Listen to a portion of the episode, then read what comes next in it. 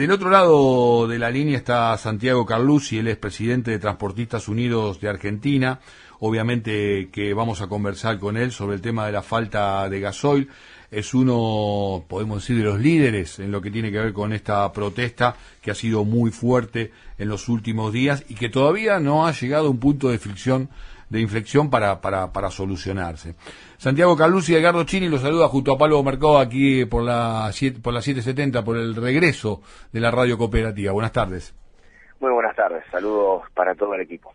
Santiago, bueno, contanos un poquito si tuvieras que hacer una suerte de conclusión a este, a esta hora, a estos momentos, de todo, eh, bueno, las expresiones que han llevado al espacio público y demás, ¿cuál sería? Eh, el balance que te puedo hacer que la convocatoria eh, fue mucho más grande de, lo que se esperaba, lo cual es una alegría importante eh, ver que los transportistas y los ciudadanos, bueno, están acompañando la medida. se está tomando conciencia que sin el combustible el transporte no puede funcionar, con lo cual no puede cumplir con el abastecimiento seguros de mercadería. Mm. Transportes Unidos. Transportes Unidos es una entidad que se creó hace mucho tiempo, que es muy nueva, ¿cómo es? No, es, es una es una entidad eh, joven eh, que está en pleno desarrollo. Hoy tiene personería, digo, tiene, tiene personería jurídica, tiene personería gremial. Personería jurídica. Okay. Una cámara, no sindicato. Es una cámara. Bueno, sí, pero tiene actividad gremial, de todas maneras, digo, este, tienen que, que muchas de las cuestiones, no sé, la charlan en asamblea, ¿cómo, cómo, cómo la conversan? Eh, en, este, en esta ocasión eh, se formuló eh, una mesa de, trabajo que es participativa por cuatro entidades. Mm. Por eso trabajamos este, mediante asamblea y donde se toman las decisiones operativas de cómo se lleva adelante todo. Vos protagonizaste puntualmente cuál de todos los cortes que se realizaron, porque hubo varios allí en la zona de San Nicolás, varios en distintas provincias argentinas y también una muy fuerte en lo que es el acceso desde la autopista La Plata. Eh, puntualmente nosotros iniciamos eh, en ruta O12 y 18 eh, y luego a partir del día miércoles estuvimos en la parte de Exolgam. ¿En la parte de? De Exolgam. Ok. vos decías recién que tuvieron un acompañamiento y eso te daba mucha alegría.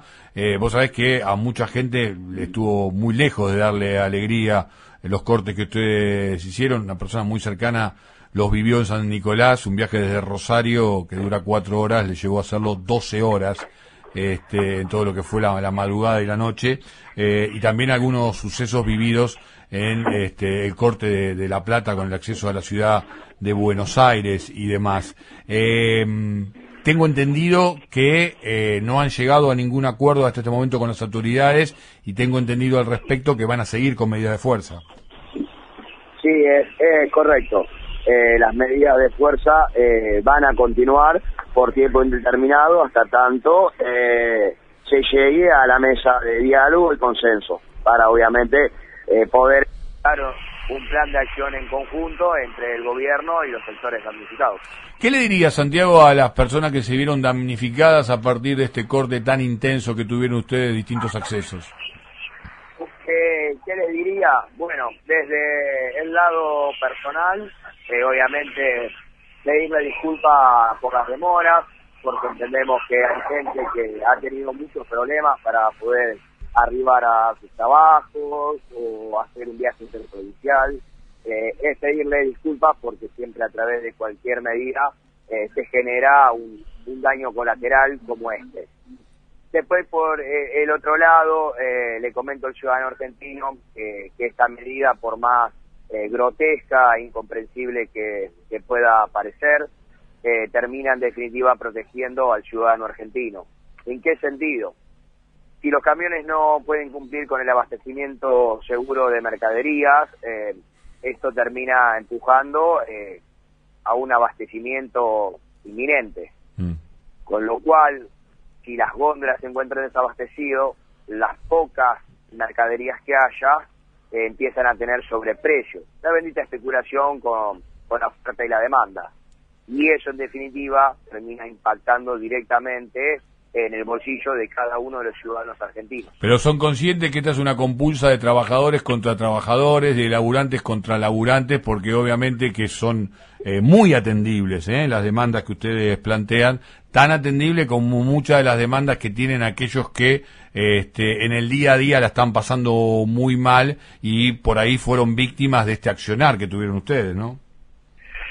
Bueno, eh, lo dije anteriormente, en toda medida se genera eh, un daño colateral. Nosotros también como transportistas en las rutas, cuando hay diferentes manifestaciones, incluso de diferentes gremios o, agrupaciones, eh, también nos sucede que quedamos eh, varados y entendemos que si el reclamo es justo, es fidedigno, bueno, hay que apoyarlo y, y hay que acompañarlo con lo que eso conlleve y con lo que eso signifique.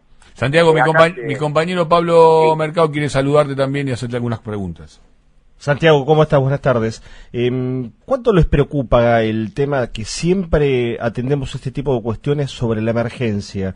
Digo, ¿hay margen ahora? Porque el gobierno anunció dos o tres cuestiones. Por un lado, la mayor cantidad de importación de gasoil, lo que va a llevar también un tiempo hasta que se pueda volcar al mercado interno. Por otro, el aumento en la cuota del biodiesel, pero también, de nuevo, va a llevar varios días. Eh, da la sensación que siempre atendemos este tipo de cuestiones cuando hay una emergencia, ¿no? Eh, obviamente, hoy estamos en una situación de, emergencia, pero a ver, eh, a partir del mes de abril, muchas entidades de transporte, que ya eh, notamos en el norte del país que había una falta de combustible, eh, hicimos los pertinentes eh, reclamos y dimos aviso a la Secretaría de Transporte y al Ministerio. La respuesta que obtuvimos en el mes de abril de este año fue que se habían licitado cinco buques por 50.000 metros cúbicos de combustible.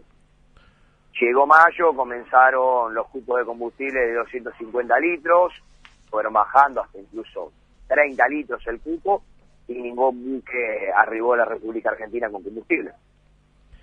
¿Depende de transporte esto o en el fondo lo que hay, como en tantas otras cuestiones, es una decisión final del Ministerio de Economía y eso ha terminado eh, haciendo retardar toda la resolución?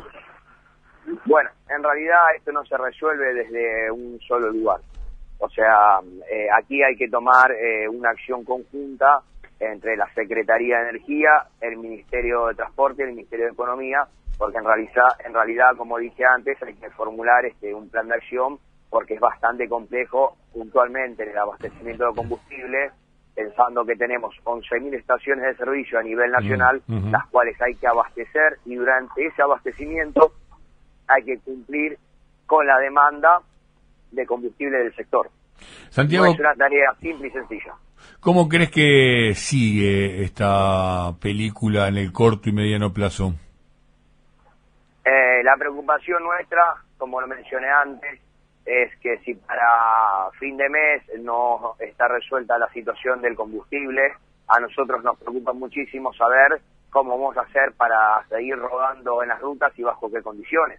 Hoy quedamos atrapados en colas de 6, 8 kilómetros a la espera de cargar combustible, sin una ducha, sin un baño a veces hasta incluso sin comida. Debemos conformarnos con una taza de mate cocido, un mate con galletita. Eh, para intentar cumplir el abastecimiento. Es una situación terrible. No, no, no, es real, es real. ¿Y, ustedes este, van, van a tener un tiempo de espera, digamos, a ver si hay alguna medida, o ya la semana próxima piensan nuevamente avanzar con, con algún tipo de acción similar? Las medidas no se han levantado, solamente se han eh, aminorizado. sí eh, hay una presencia, digamos, sí, hay como Exactamente, y a partir del día lunes eh, se van a volver a intensificar, eh, incluso en la mesa de trabajo hoy, en la asamblea que, que hicimos, tomamos algunas estrategias para la semana entrante. ¿Puedes compartir alguna con nosotros?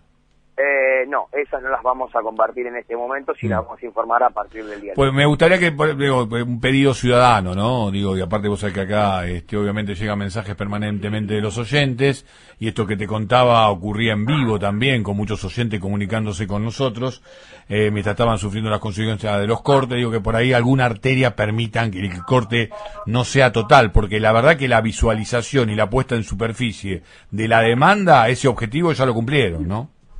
A ver, eh, yo si vos me permitís un segundito, eh, voy a dar una comparación.